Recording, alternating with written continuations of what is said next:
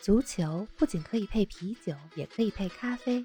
足球不只是感性欢呼，也有理性分析。足球不只有皇马、巴萨、梅西、C 罗，也有不为人知但值得歌颂的球队和球员。足球不只是九十分钟的体育比赛，可以贯通世间万象，纵横五洲四海。足球小世界，世界大球场，一杯咖啡的时间，陪你聊足球，但不止于足球。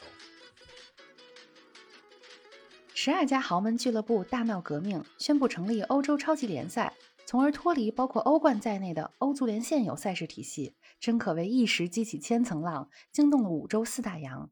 欧超联赛计划的诞生是少数人的超级贪婪，还是两极分化的必然结果？更多精彩内容尽在本期足球咖啡馆。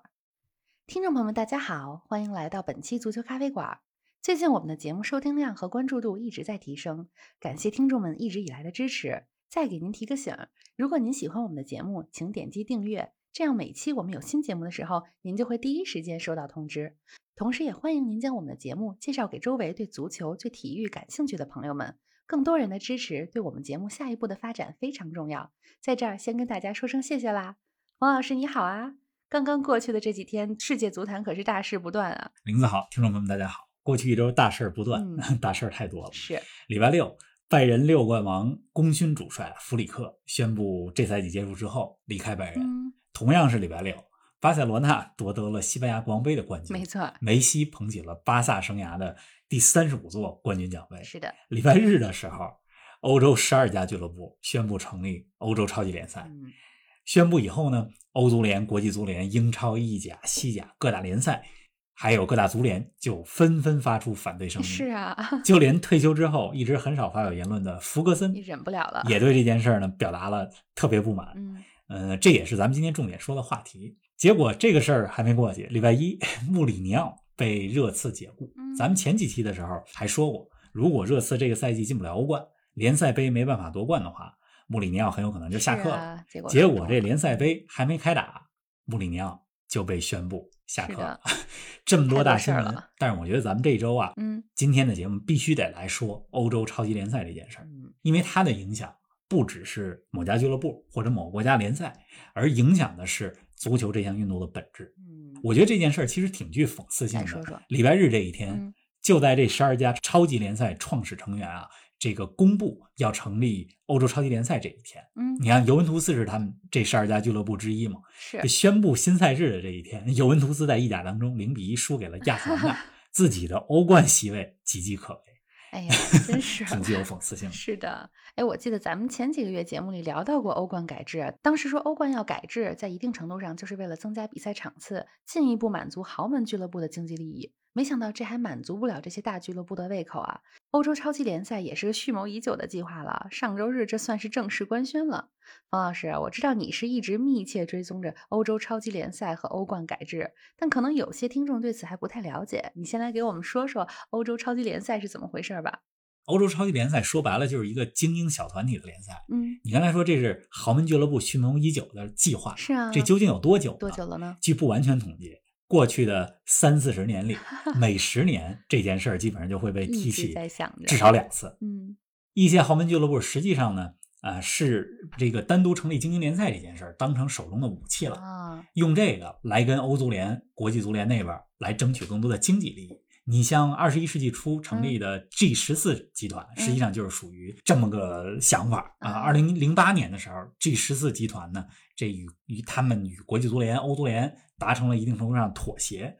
这个曾经的 G 十四呢，在零八年的时候也就相应解散了。是，但是啊，这些精英群体、豪门俱乐部，他们想获得更多利益的这种行为和想法，这并没有终止。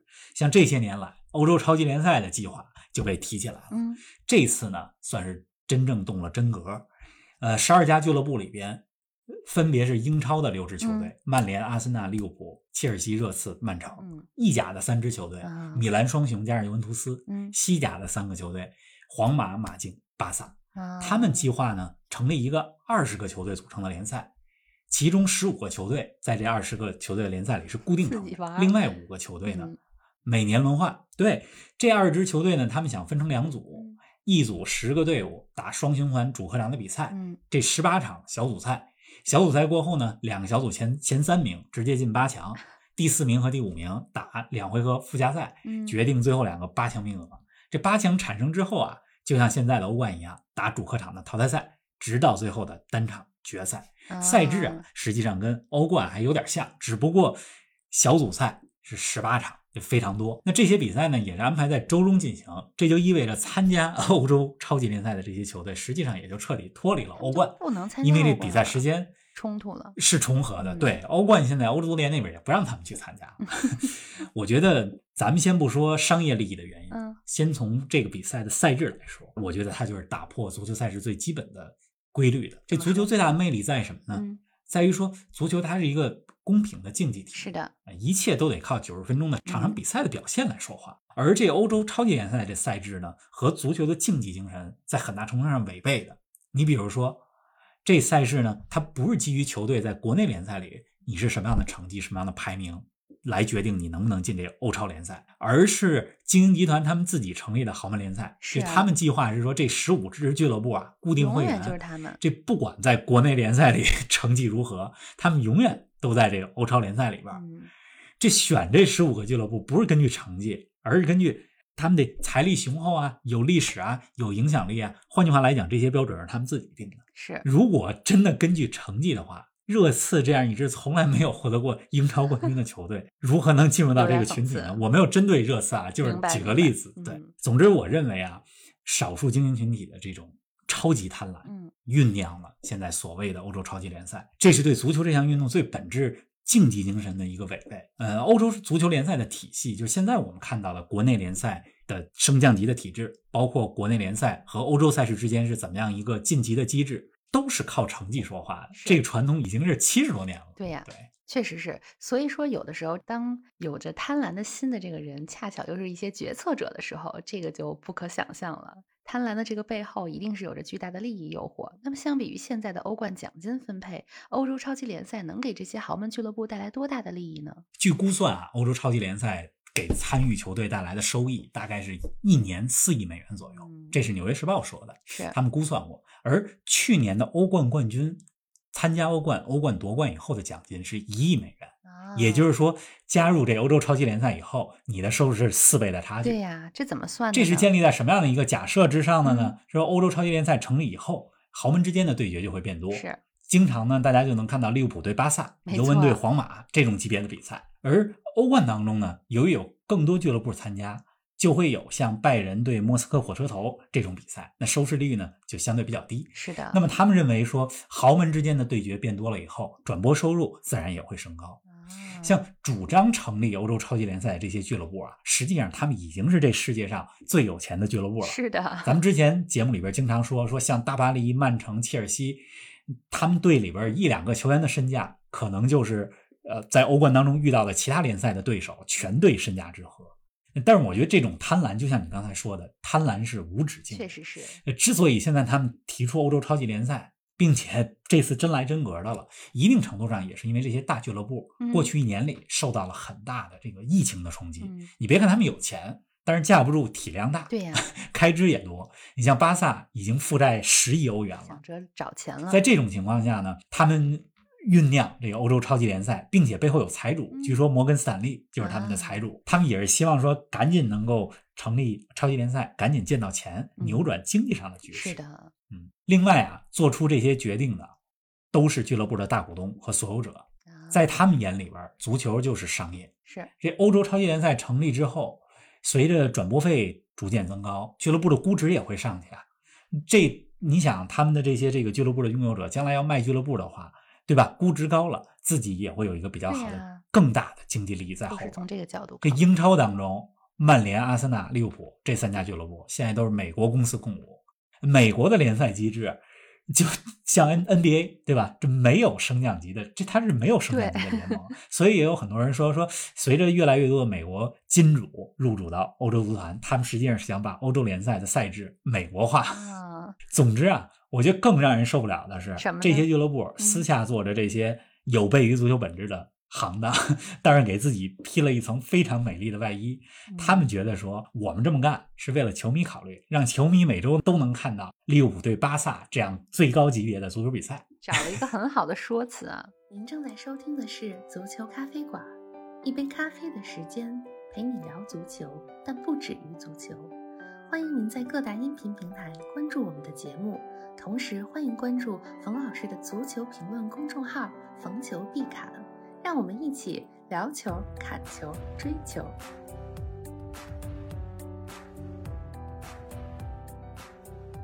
哎，我看他们公布了欧洲超级联赛的计划之后啊，也遭到了全世界球迷的广泛抵制啊。其中利物浦的死忠球迷们在俱乐部门口不是挂横幅抗议吗？还把安菲尔德看台上的助威标语给撤了下来。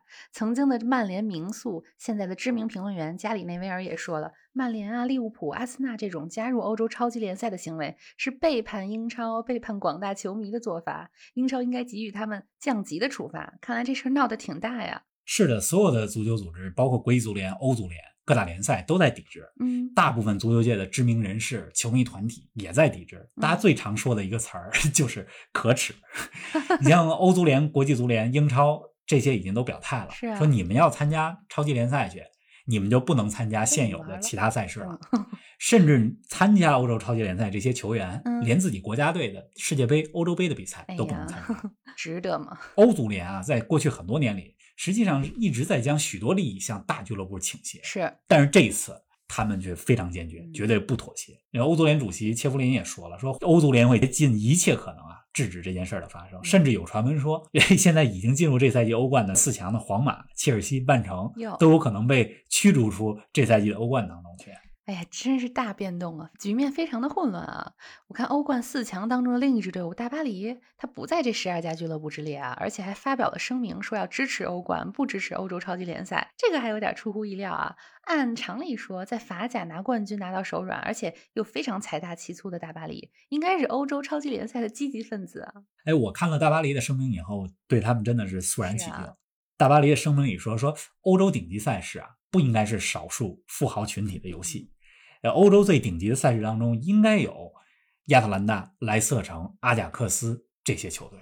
这欧洲超级联赛，这大巴黎认为说是有悖于足球本质的。嗯，当然了，大巴黎俱乐部这么说也有它背后的利益原因。比如说，大巴黎的主席纳赛尔，他也是欧足联董事会的成员，而且呢，他也是卡塔尔传媒集团贝因体育的高层之一。这贝因体育可是欧冠的。转播合作伙伴对呀。另外呢，现在还没加入到欧洲超级联赛里边的，还没表态说我们不加入了啊。这些俱乐部还包括了拜仁、多特蒙德。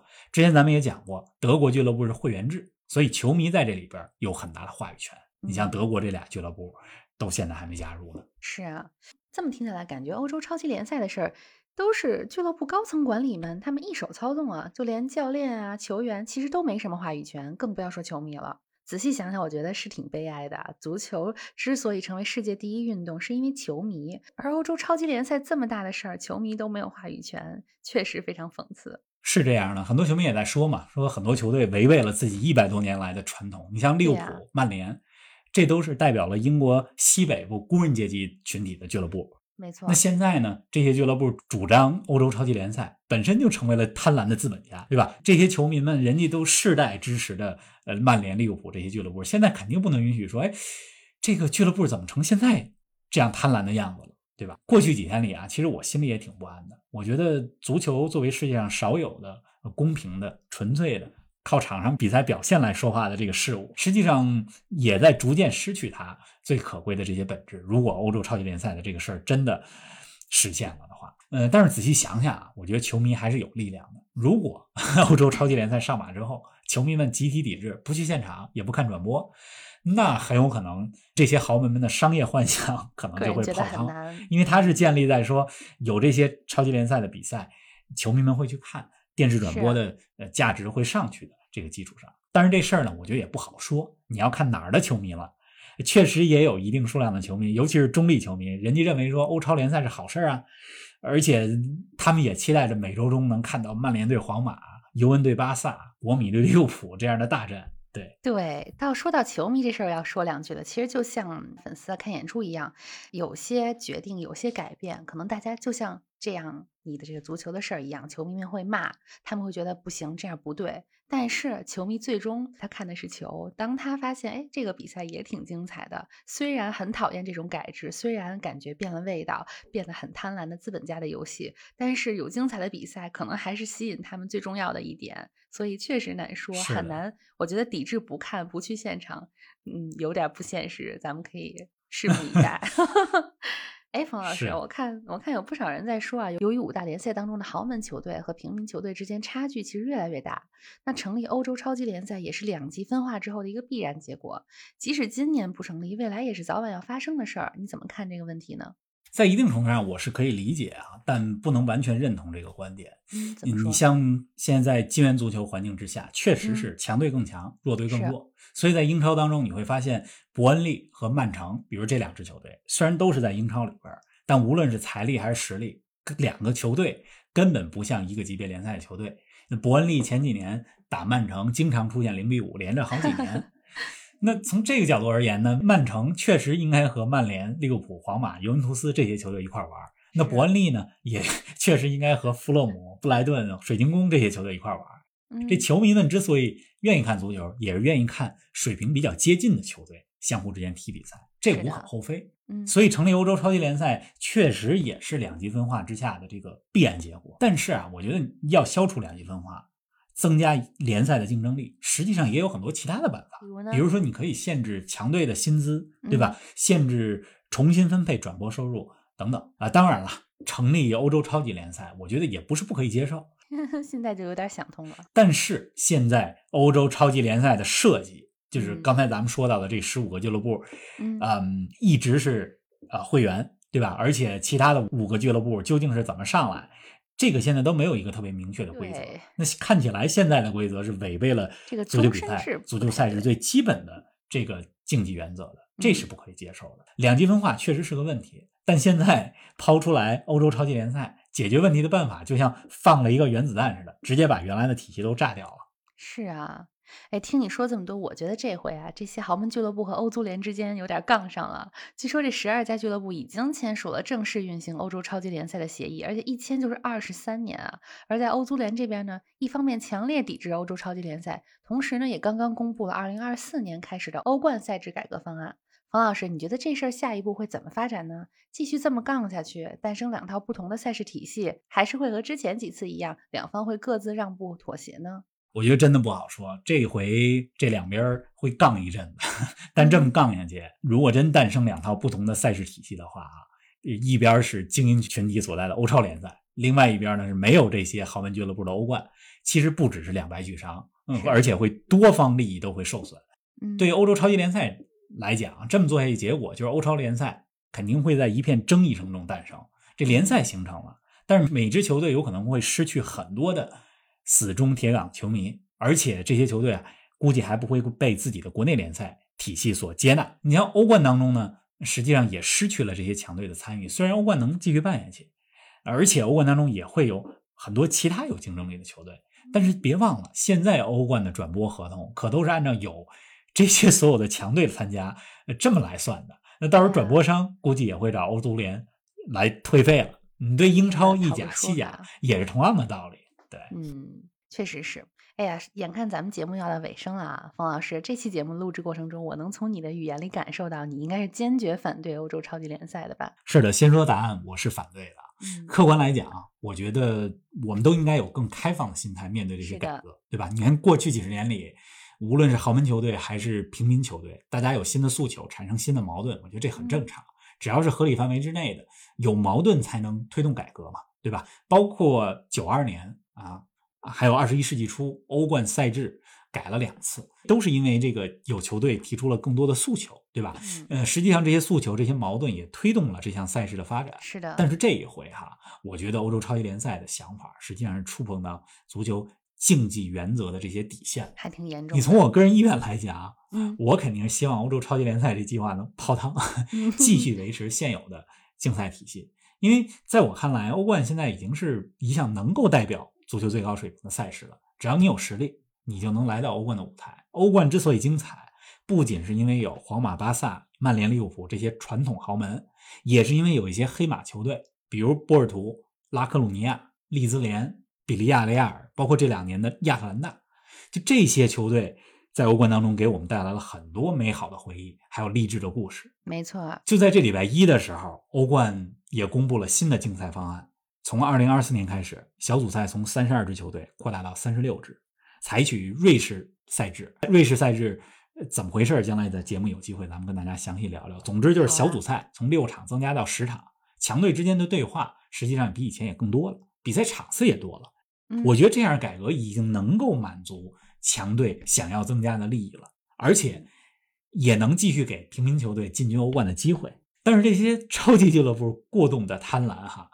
就想成立这个欧洲超级联赛，最终伤害的是什么呢？我觉得是足球运动本身。哎，之前有听众说说喜欢听咱们的节目，是因为这节目的观点很客观啊。我想啊，客观不等于完全中立，是我们也是一个有态度的足球节目。我是支持欧冠，反对欧洲超级联赛。或者说啊，我认为虽然对对改革咱们应该抱开放的态度，但是伤害到足球最本质的原则问题是不能够被接受的。对，是啊。哎呀，非常感谢冯老师给我们带来的对于新的大话题的解读啊！未来的几天、几周甚至几个月，咱们也都密切关注一下欧洲超级联赛这个话题。那咱们下期节目不见不散，不见不散。